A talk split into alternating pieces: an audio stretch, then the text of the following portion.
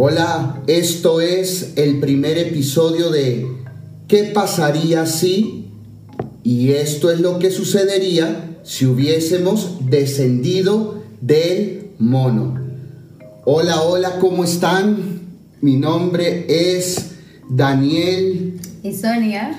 Y estamos hoy súper emocionados de estar en este primer episodio de lo que es ¿Qué pasaría si? Y en esta ocasión ¿Qué pasaría si hubiésemos evolucionado del mono, del primate, ¿no es cierto? Sí, yo creo que todos, todos en el colegio nos han enseñado, por todo lado lo hemos escuchado y creo que todos en algún momento se han puesto a pensar definitivamente, ¿y qué pasaría si realmente eso fuera cierto? ¿Qué pasaría si realmente mis eh, antecesores han sido primates? Sí, es verdad. Y, bueno, eh, queremos que ahí tengas a la mano tu Biblia, tu cuaderno, porque no solo queremos eh, mostrarte y enseñarte verdades bíblicas, sino que queremos que tú lo puedas anotar, porque en realidad lo que queremos con esto es que tú obtengas herramientas que te ayuden a defender tu fe. Hace ya algunos meses atrás, a través de hablar con diferentes jóvenes, diferentes personas, por ejemplo, habían muchas personas que nos hablaban que están en la universidad o en sus trabajos y a veces obviamente llegaban a ese tipo de diálogo que creaba debate, que creaba como ese conflicto y a veces ellos no tenían recursos para saber cómo, defender, ¿no es cierto?, su fe, cómo responder. Entonces, yo creo que con la ayuda de Dios, eh, porque bueno, todo es por su misericordia, vamos a buscar darte esas herramientas, ¿no es cierto? Y bueno, eh, empecemos y el tema de hoy es qué pasaría si hubiésemos evolucionado del mono. Bueno, algo que es importante es que aquellos que apoyan eh, la evolución o todas eh, las corrientes que giran en torno a, este pensamiento, a esta corriente eh, filosófica, defienden, que defienden, perdón, el tema del evolucionismo, evolucionismo dicen que si esto fuese real y lo estamos hablando hipotéticamente, pues deberíamos continuar evolucionando y, la verdad es que no estamos continuando evolucionando. Eh, entonces, esto creó otras vertientes de personas que dicen, ah, no, lo que pasa es que no, no, lo entendimos muy bien, lo que pasa es que evolucionamos para ya no evolucionar más y como que eso queda como que un what. Creo que antes de contestarla crea más dudas. Exacto. Eh, y no fue hasta 1930 que la teoría de la evolución fue recogida ampliamente eh, por eh, la ciencia y se dieron en la búsqueda de viajar, ahí, surgieron los, eh, los, famosos viajes de aventura, donde científicos y personas, sobre todo antropólogos, se dieron a, la tarea de, viajar por el mundo buscando el famoso eslabón perdido para conectar la teoría del evolucionismo con la era moderna. Pero la verdad es que hasta el día de hoy la siguen buscando, no creo que la encuentren porque, bueno, para empezar Dios es perfecto y no deja eslabones por allí.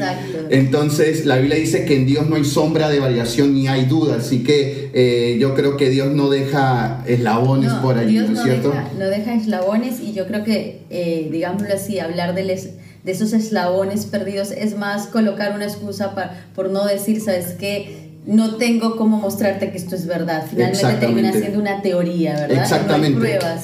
Exactamente. Pero bueno, eh, eh, queremos darte más bases, esto no termina aquí, eh, y, queremos enseñarte acerca de las corrientes de, de diferentes pensamientos, de diferentes posiciones, donde buscan eh, de alguna manera explicar el origen del hombre y del universo, ¿no? Entonces encontramos la primera y la más grande teoría, como dije, que es el evolucionismo. Este, esta teoría tiene su origen en diferentes postulaciones, siendo la más relevante la del famoso Charles Darwin, ¿no es cierto?, que nació en 1809 y comenzó a través de estudios en 1830 eh, a postular su tesis acerca del origen de las especies. Ahora, eh, aunque tú no lo creas en su momento, eh, sus ideas fueron rechazadas, es decir, la gente no lo aceptaba, decía, no, ¿qué, qué estás hablando? Estás como... Uh, uh, ahí mal de la cabeza, pero no fue hasta 1859 a través de diferentes viajes, eh, ya que él eh, pertenecía a la Real Academia de Ciencias de aquel entonces la superpotencia del mundo que era el Imperio Británico, eh, y apoyado por la Real Academia de Ciencias comenzó a hacer viajes diferentes, por ejemplo, a las Islas Galápagos, este, etcétera, para poder, sobre todo a islas que están en, en lo que es Sudamérica, para poder tratar de investigar lo que él concebía como la verdad y el origen de las especies. Es allí que en 1859 lanza, lanza sus dos primeros libros titulados El origen de las especies y El origen del hombre, donde buscaba explicar el cómo habían sucedido las cosas, ¿no es cierto? Y es que es algo natural, digámoslo así, porque tampoco es, es malo, y es algo natural en todo humano eh, averiguar, o sea, cuál es el origen, ¿no? por o sea, qué. ¿Por qué? O sea, ¿de dónde? O sea, ¿cuál es mi origen, no?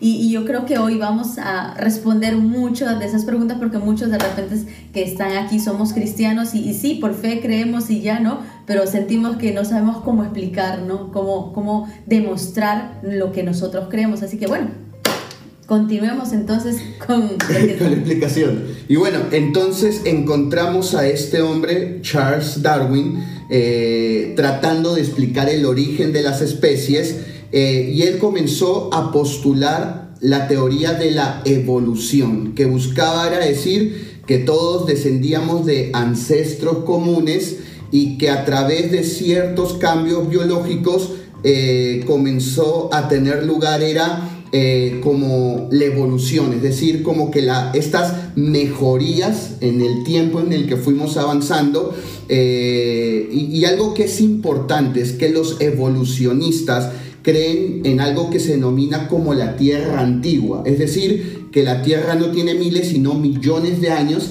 entonces ellos comenzaron a postular de que no, pues caramba, entonces el ancestro del hombre primero tiene 10 millones de años y el que le sigue tiene, nos lleva 3 y así sucesivamente, eh, y la verdad que eso es una locura. Eh, solo pensarlo. Solo pensarlo.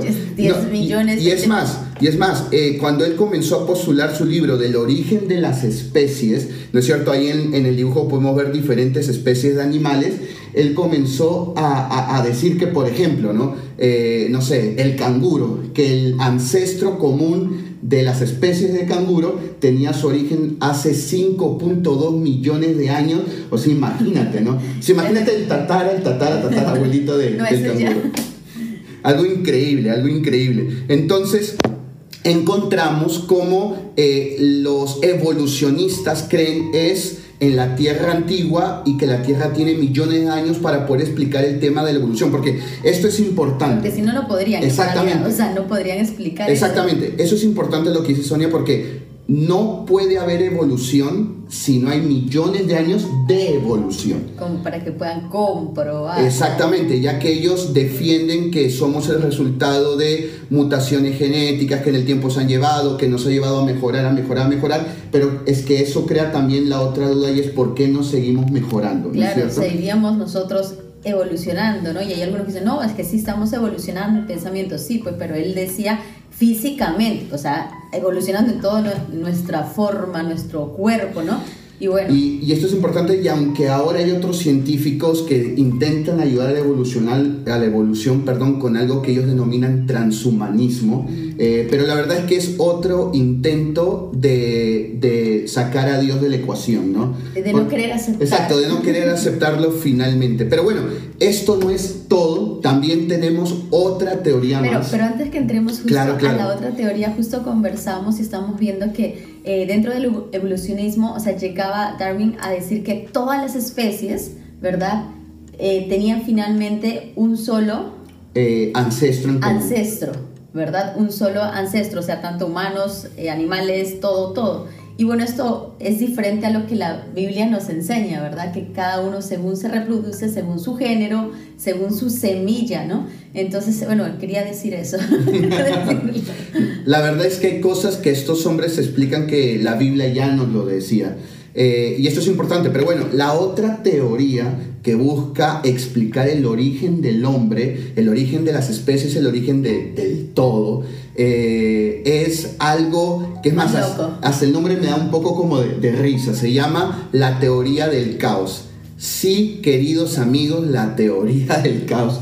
¿Qué dice la teoría del caos que tiene diferentes vertientes como el efecto mariposa, la, la, antítesis de la causalidad que es la casualidad? ¿No es cierto? La teoría del caos postula que es una antítesis a algo que se llama eh, causa y efecto, es decir, que el efecto eh, proviene de la causa, de una raíz, que esto en realidad ya lo sabíamos, el sabio Salomón en el libro de Proverbios ya nos lo dijo, que, ¿no es cierto? La Biblia dice que así como el gorrión en su vagar y la golondrina en su vuelo, nada proviene sin una causa, ¿no es cierto? Creo que el hombre era más como este tipo de, cosas, pero sí, entonces la teoría del caos dice que, eh, y bueno, tiene su clímax, en algo que se denomina, de repente tú lo has escuchado, la teoría del Big Bang, que dice que en un momento dado al azar en el tiempo, exactamente hace más de 100 millones de años, porque ojo, todas las teorías que tratan de explicar eh, el origen del hombre, eh, obviamente que, que, son hipótesis, son teorías, eh, son postulaciones sencillamente, tienen que explicarse a través de algo que denominan como la Tierra antigua, es decir, millones de años. Entonces ellos dicen, los de la teoría del caos, dicen que hace más de 100 millones, es más, exactamente hace más de 400 millones de años, algo explotó en el universo, una singularidad tuvo lugar y algo que ellos denominaron como el Big Bang.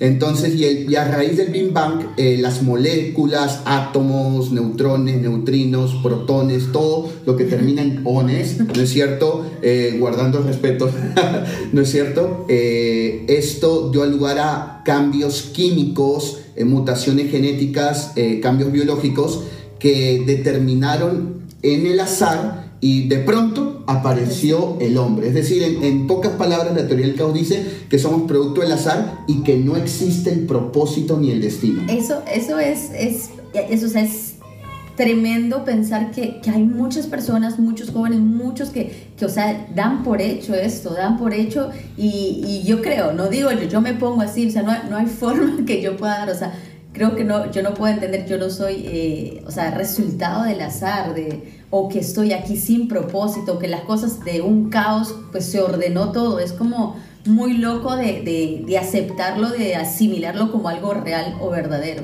Sí, e, es verdad, es más, como te dije, el mismo nombre el mismo nombre me trae caos. Sí, el mismo nombre me habla de que eso, algo no está bien. Como que algo no está bien. Entonces, obviamente sabemos que nosotros no somos producto del azar, no somos producto de, de, de algo que simplemente pum, surgió de la nada. No, eh, la Biblia nos enseña de que existimos para cumplir un propósito. hay un destino de parte de Dios para nosotros. Pero bueno, ahora vayamos ya entrando a lo que es sí la verdad, después de todas estas teorías medias crazy. Ahora sí vamos a entrar en lo que es verdad, porque existe una tercera postulación. Ahora, existen otras, pero hoy hemos recogido las tres más importantes, comenzando por el evolucionismo, eh, el caos, y la tercera, que es la base en realidad de lo que nosotros creemos, de lo que todo cristiano cree, porque el cristiano, el, eh, aquel que es verdadero cristiano, aquel que ama a Dios, no es evolucionista,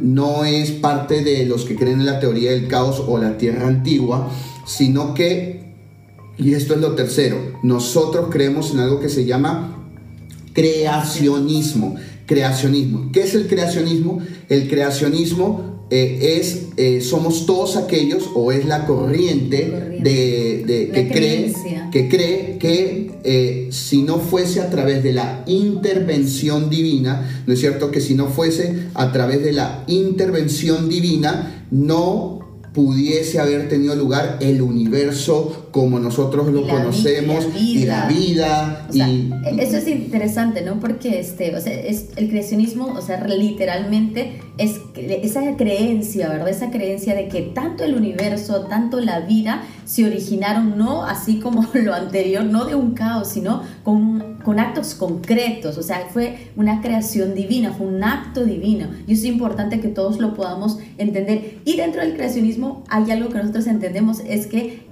y hablamos de la Tierra joven, no, no de esa Tierra antigua de 60 millones de años que cuando uno ha visto documentales y cosas así, yo me digo, 60 millones de años, 10 millones de años, yo digo, a su tanto tienen que ir atrás como para poder asegurar algo, pero cuando uno va a la Biblia, uno se da cuenta y uno dice, la Tierra es joven. La, tierra, Es joven. ¿Y cuántos años se calcula que la Tierra debe... Bueno, para empezar, los, los creacionistas, perdón, empezamos desde Adán, contando desde Adán. Recuerda que Dios trabaja a través de 14 generaciones.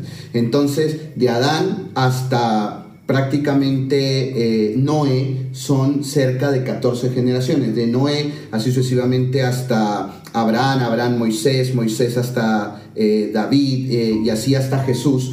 Dios trabaja por periodos de 14 generaciones. Entonces, si nosotros contamos todas estas generaciones basada en los datos que nos da la Biblia, esto incluye a las personas que Dios eh, menciona en la Biblia que vivieron 600 eh, y pico años, 500 y pico años, 900 y pico años. Eh, la, la, edad de la Tierra es de aproximadamente cerca o rodea los 6.000 años. Así que la Tierra solamente tiene 6.000 años. Es más, la Tierra fue creada juntamente con el universo, así que el universo y la Tierra tienen aproximadamente 6.000 años. Algunos lo datan entre 5.700 y cerca de 6.000 años. Así que eh, algo importante es esto. Dios ya creó todas las cosas maduras. Eh, o sea, no, no tuvieron que crecer por eso es que aquí es donde se descarta el evolucionismo. O sea, no tuvieron que crecer. Dios creó al hombre. Dios creó a la primera pareja, Adán y Eva, ya adultos. Me dejo entender. No los creó bebés y los fueron eh, y puso ángeles eh, nodrizas ahí al costado de ellos para que les dieran teté, para que les, pusieran el pañal. No, sino que los hizo, los hizo hechos y derechos ya adultos. Es más, lo sabemos porque la Biblia dice que cuando, por ejemplo, Adán vio a Eva, o sea, eh, Adán ya entendía que él era hombre y que él era mujer, por no decir otras cosas más, y le dijo, wow, él es, eh, eh, ella, ella, ella será llamada varona porque será carne mi carne, ¿no es cierto? Entonces vemos cómo Dios creó a, las cosas ya siendo maduras, ¿no?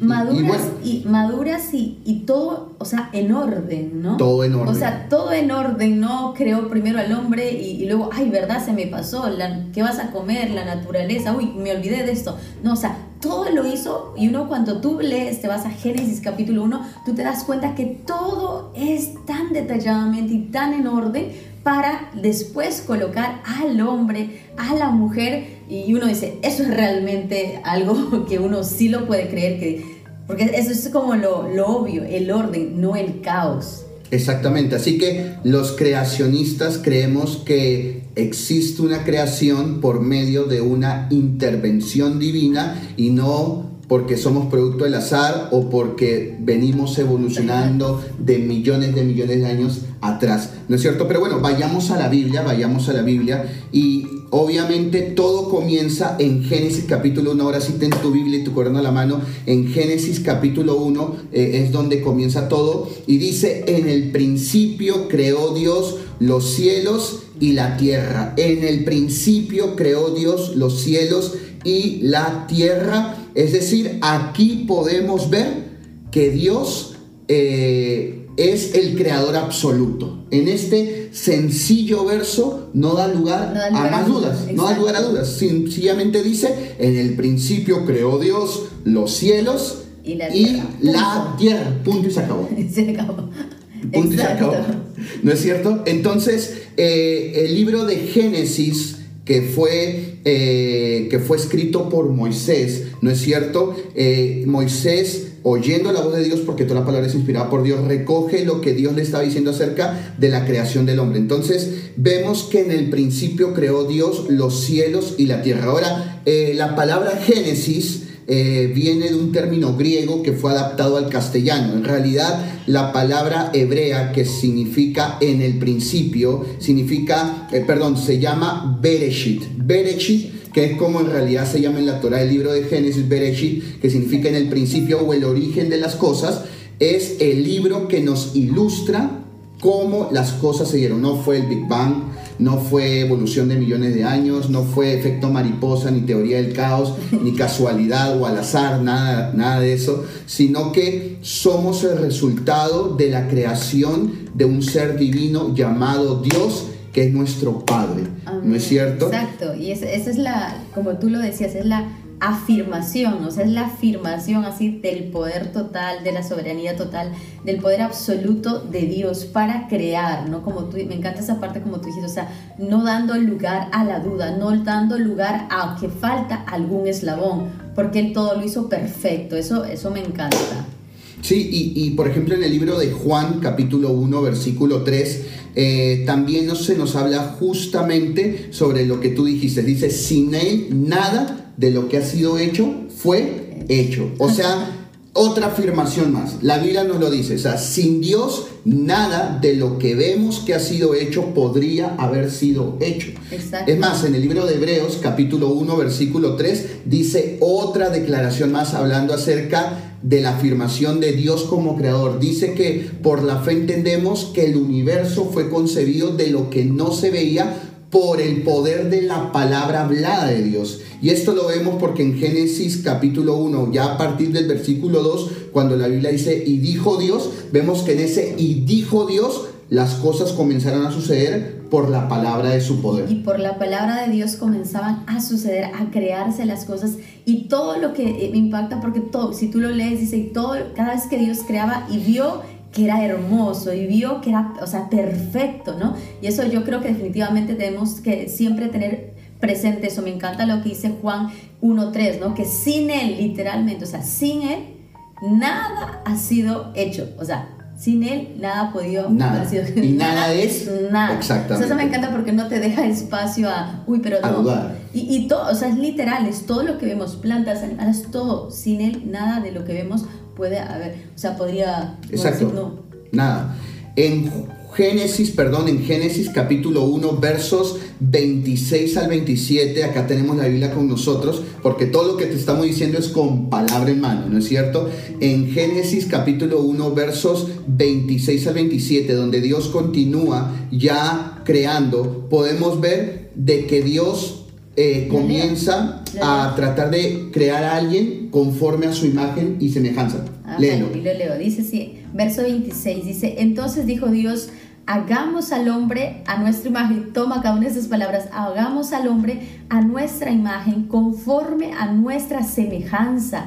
Y señoré él en los peces del mar, en las aves de los cielos, en las bestias, en toda la tierra y en todo animal que se arrastra sobre la tierra. Y creó Dios al hombre a su imagen, a imagen de Dios lo creó, varón y hembra los creó varón y hembra los creó. Es más, ahí podemos ver una imagen de la creación de Dios, ¿no? Esa conexión entre Dios y, y, el hombre. Entonces, es más, dentro de este verso que Sonia, acabamos de, que Sonia acaba de leer, podemos también encontrar inmerso el objetivo de Dios al crear al hombre y es para tener amistad porque vemos que la, Biblia nos narra de que Dios descendía naturalmente al jardín de Edén y se comunicaba, así como nos estamos comunicando, así como nos estamos comunicando contigo, se comunicaba naturalmente con el hombre, porque había una amistad, había una relación, ¿no es cierto? Pero también en el libro de Génesis, continuamos en los versos 28 al 30, ¿no es cierto? En los 28 al 30, no sé si lo puedes leer. dice, y los bendijo Dios y les dijo,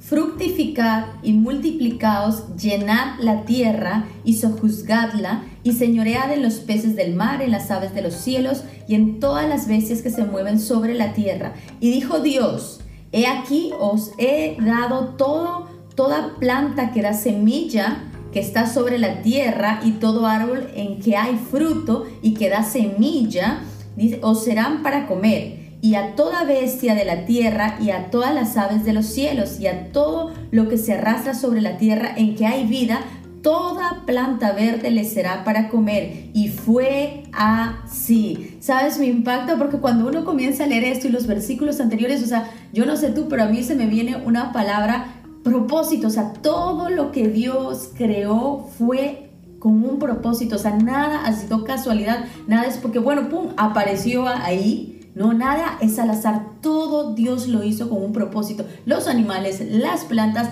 al hombre, a la mujer, todo lo hizo con propósito. Eso me parece. Y, y, no, y no solamente con propósito, sino que podemos ver en los versos que acabamos de leer de que Dios dio una orden y dijo, van a multiplicarse, a reproducirse en la tierra. Entonces vemos que esa reproducción, reproducción se tradujo en qué? En más seres humanos. Entonces entendemos que Adán y Eva, porque en realidad el nombre Adán, en realidad el original del nombre Adán no es un nombre. Yo sé que, bueno, hoy en día eh, llamamos a algunos, ¿no es cierto? Nos gusta Adán, incluso he escuchado hasta Eva, pero en realidad la palabra Adán significa hombre. Adán significa hombre y la palabra Eva significa madre de todos. Entonces, lo que la Biblia nos está tratando de decir es que Dios creó a un hombre en común y a una mujer que vino a ser la madre de todos. Entonces, eh, estos son o vendrían a ser el primer hombre y la primera mujer. No vamos a entrar en detalles en eso porque eso lo vamos a dejar para otro episodio de qué pasaría si. Pero eh, aquí la Biblia ya nos está dando luz acerca de que todos provenimos acerca de un mismo hombre y una misma mujer, quienes fueron, en este caso, Adán y Eva, ¿no es cierto? Y que aún no solamente eso, sino que las especies, los animales, que también Dios los creó ya maduros, ¿no es cierto? Con habilidad también de reproducirse, ¿no es cierto? También... Según su semilla, todo. Exactamente, incluso la vegetación, entonces todo lo que Dios creó eh, tenía, eh, tenía el dono, tenía eh, la habilidad de reproducirse, ¿no es cierto? Y eso es interesante porque Dios no crea nada que no pueda reproducirse. Esa es otra verdad absoluta. Entonces, Dios creó las cosas con la capacidad, seas sea el ser humano, sea los animales o o sea la vegetación, Dios los creó con la habilidad de reproducirse. Entonces, y, es gracias a esta reproducción que podemos ver que hoy por hoy eh, el mundo se ve poblado, eh, que hay muchos animales, que hay mucha vegetación eh, en todo lado, ¿no? Exacto, exacto. Y mira también lo que dice el capítulo 2 de Génesis, verso 1, dice, fueron pues acabados los cielos y la tierra y todo el ejército de ellos. O sea, Dios acabó, o sea, con Dios es como, listo, está hecho, nada lo dejó inconcluso, nada, se le escapó. Nada se le escapó, nada lo dejó a medias, o sea, todo lo hizo completo, perfecto, y eso es importante que todos podamos entenderlo, ¿no? Exactamente, y solamente para hacer un, eh, un paréntesis, algo que, que contradice, es decir, el creacionismo, en algo que contradice a los que defienden la teoría del caos, que todo es al azar, es que eh, sabemos eh, que todos en el, sistema solar, todos los planetas giran alrededor de nuestro Sol, que es el de mayor masa en todo nuestro sistema solar y, y, en realidad en la Vía Láctea, del cual somos todos parte. Pero algo interesante es que a diferencia de los demás planetas, que están o más cerca o más lejos del Sol, eh, esto los traduce a ellos en que están o mucho más calientes, ¿no es cierto? Prácticamente hirviendo, que hace imposible la vida. Y aquellos que están más alejados están muy fríos, que también hace imposible que la vida se pudiera dar pero la tierra está en un lugar ni, caliente ni frío que dio lugar a la vida. Ahora, eso no puede surgir del caos. Definitivamente. la tierra fue puesta allí por la mano de Dios. Por un acto concreto divino de Dios. Eso es algo que debemos entenderlo. O sea, nada de lo que vemos que es tan perfecto puede haberse dado o sucedido o ser el resultado del caos. O sea, no hay forma. Y el, el verso que Sonia leyó de Génesis capítulo 2, versículo 1, que dice, fueron pues acabados los cielos y la tierra y todo el ejército de ellos, nos da a entender, como dijo Sonia, que Dios culminó su obra, culminó su creación, no, no tuvo que replantearla, no tuvo que decir, uy, como que toca volver a hacer algo así, no, porque Dios lo que creó fue perfecto y, es más, en, esta, en este verso, en este tan sencillo verso que acabamos de leer, nos postula tres actos que Dios creó en su totalidad perfectos en todo el sentido de la palabra. Entonces dice que entonces fueron acabados los, Los cielos. cielos. ¿No es cierto? En Salmos capítulo 115, versículo 16, Salmos 115, versículo 16, Sonia lo, lo va a buscar, lo va a leer, Salmos 115, 115. verso 16, por favor, para que lo puedan 16 leer. dice, los cielos, los cielos son los cielos de Jehová y ha dado la tierra a los hijos de los hombres. Eh, ¿qué, qué, qué, qué puedo decir de ese verso? O sea, ya, ya qué más, es más, cerremos ya. Si cuántos aman la palabra de Dios, o sea, Dios no te da opción, a él no se le escapó, no hay un eslabón perdido por más. No, es que acá No, no existe. no hay Y, forma. y algo interesante es que dice que los cielos son de Jehová y la tierra ha sido dada a los hombres para que el hombre Pueda señoree sobre la, sobre la tierra. Así que también todas esas teorías de, de, de tipo calentamiento global y cosas así que aunque vemos que pueden o parecer ciertas, en realidad la Biblia también dice que mientras exista el sol, mientras exista la luna, seguirá existiendo la siembra y la cosecha. Exacto. Entonces vemos que Dios tiene todo bajo Tiene su control. todo bajo control. A él no se. Uy, no, se me vino el calentamiento. Uy, no pensé ángeles. ¿Qué hacemos ahora? No, o sea, no. Dios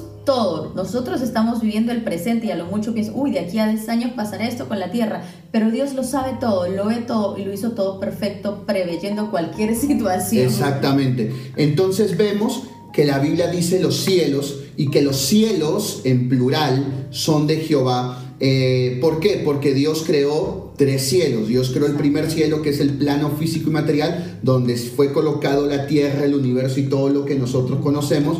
Está el segundo plano que vino a ser ocupado por el reino de las tinieblas y el el- y el tercer cielo que viene a ser el reino de Dios o también llamado el reino de los cielos, que de desde ahí están el centro de operaciones de Dios para todo el universo, para todos los cielos y vemos que esto son los dominios, son los dominios espirituales de Dios, Exacto. ¿no es cierto?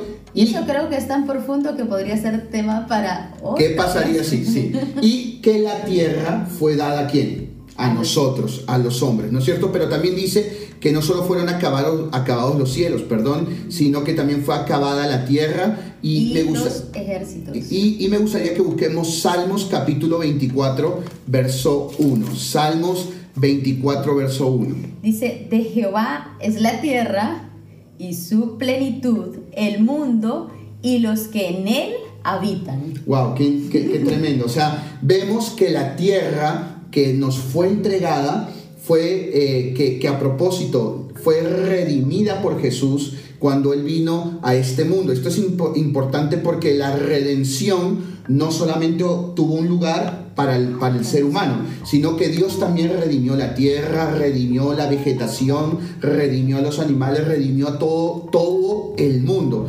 Eh, todo el mundo fue redimido. Por eso es que en Salmo 24.1, ya que Él redimió y ya que Él compró el mundo con su sangre, que era que, el, enemigo, que en realidad esto es importante, porque en realidad el dominio del enemigo ya no era el segundo cielo, sino el dominio del enemigo era el primer cielo, porque él se autodenominó príncipe de este mundo, ¿no es cierto? Porque el príncipe original del mundo es o fue Adán. Adán era el príncipe El de la hombre, tierra. exacto. Él era el príncipe de toda la tierra, pero el enemigo cuando le, le robó esta autoridad se autodenominó príncipe de este mundo y él, eh, él instaló su centro de operaciones aquí en la tierra. Pero cuando Jesús vino y, destruyó, venciendo a la muerte y al Hades y le quitó las llaves del infierno, ¿no es cierto? Y de la muerte, y él ascendió con gloria a la diestra del Padre y él se convirtió ahora en, en- en rey del universo y nos volvió a colocar a nosotros como príncipes de este mundo,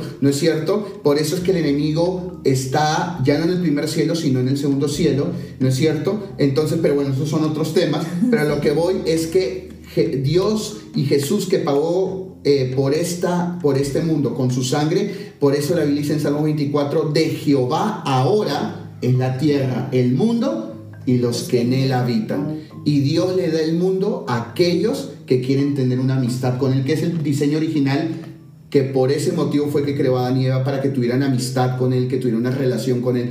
Y Dios le da el mundo a aquellos que quieren tener una relación con él. Por eso la Biblia dice, pídeme y te daré por herencia Las. las naciones de la tierra. Pero bueno, también dice no solamente que fueron acabados los cielos y la tierra, sino dice y todo el ejército de ellos. Note que en esta palabra y todo el ejército de ellos también se da a entender o es una referencia directa a la creación de los ángeles. O sea, cuando los ángeles fueron creados, los ángeles fueron creados cuando Dios creó el universo. Cuando Dios creó el universo, los ángeles fueron creados. ¿No es cierto? Por eso dice, y fueron acabados los ejércitos de todos ellos, ¿no es cierto? Entonces, esto es importante.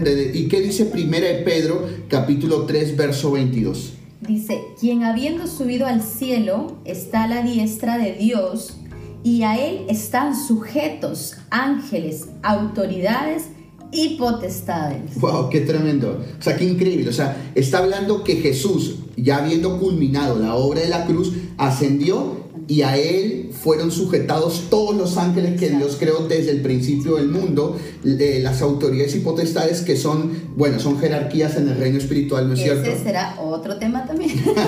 y bueno, entonces, la verdad que increíble porque finalmente podemos ver que dice Dios acabó, acabó. O sea, no tuvo que volver a crear las cosas porque Él es perfecto. Él, él no se equivoca cuando crea algo. Por eso es que los creacionistas, porque escuchen, los cristianos, aquellos que tenemos nuestra fe en Jesús, tú y yo, que me estás escuchando y viendo, nosotros somos creacionistas. No somos ni evolucionistas, no somos aquellos que defienden la teoría del caos o cualquier otro disparate o corriente de pensamiento que surja por ahí, sino que nosotros somos creacionistas porque creemos que Dios es el que acabó de crear los cielos, la tierra, el ejército de ellos.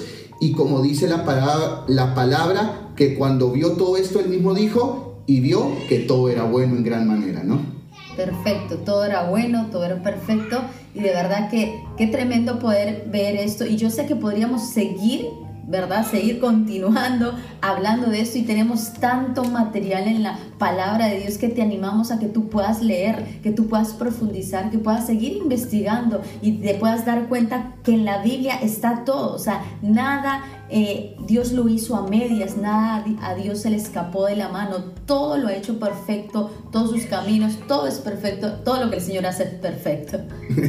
Por supuesto que sí. Entonces, la verdad es que, eh, la verdad es que esto eh, trae tanta paz, tanta bendición. Ya no estamos en conflicto de, ay, ¿cómo será que todas las cosas surgieron? Que estoy en la universidad y de pronto un profesor me dice, no, que la evolución, no, que tú eres producto del caos o del azar. No, no, no, no. No, no eso no es así. El enemigo muchas veces quiere confundirnos porque él también es, recuerden que Él es Padre de toda mentira y Él busca confundirnos y el enemigo quiere confundirte. ¿Para qué? Para que tú niegues a Dios y la veracidad de la Biblia.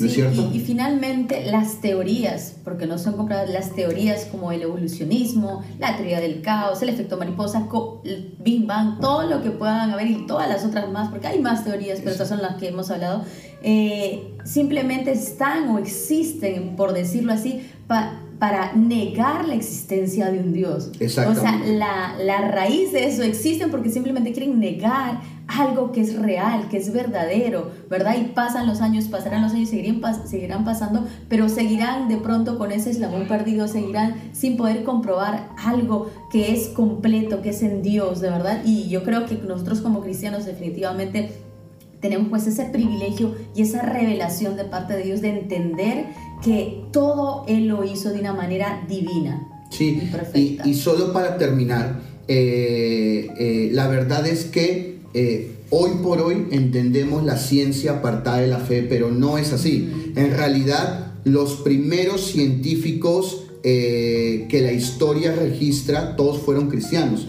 Inclusive a través de la historia podemos ver a, eh, no lo sé, un Pasteur, Isaac Newton, eh, eh, inclusive yendo más actual, Albert Einstein, todos ellos eran hombres de fe, hombres de fe que ellos más bien estaban tan, tan impactados con lo que Dios había hecho que simplemente quisieron es indagar más en esa gran cosmovisión de Dios, ¿no es cierto? Y así fue como ellos llegaron a verdades absolutas que hoy por hoy nosotros conocemos. Lamentablemente el enemigo que siempre busca confundir dijo, no, es que la ciencia tiene que vivir apartada de la fe. Y no es así. Los grandes científicos, tú puedes ir a la historia, los grandes científicos desde la antigüedad, todos han sido hombres de fe. De alguna manera todos han sido hombres de fe que quisieron indagar en la gran cosmovisión de Dios, ¿no es cierto? Así que, eh, como Sonia dijo, te animamos a que sigas investigando.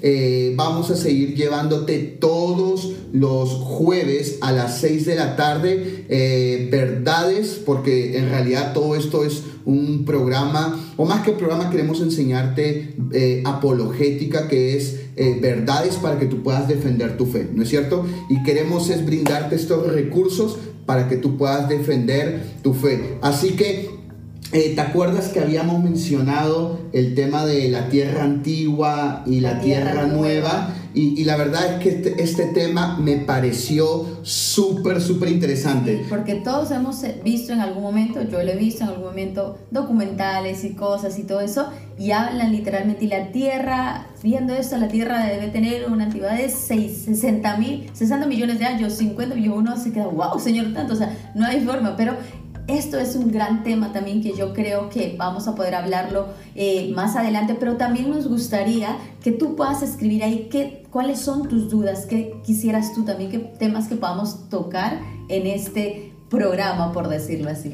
Y bueno, la verdad es que qué tema tan interesante, pero bueno, ¿qué te parece si dejamos este tema de la tierra antigua y la tierra nueva para, la, para, la siguiente, para el siguiente episodio de qué pasaría si y esto es lo que pasaría si la Tierra no tuviese millones, sino miles de años. Que Dios les bendiga y que Dios les guarde. Un abrazo, que Dios les bendiga. Chao, chao.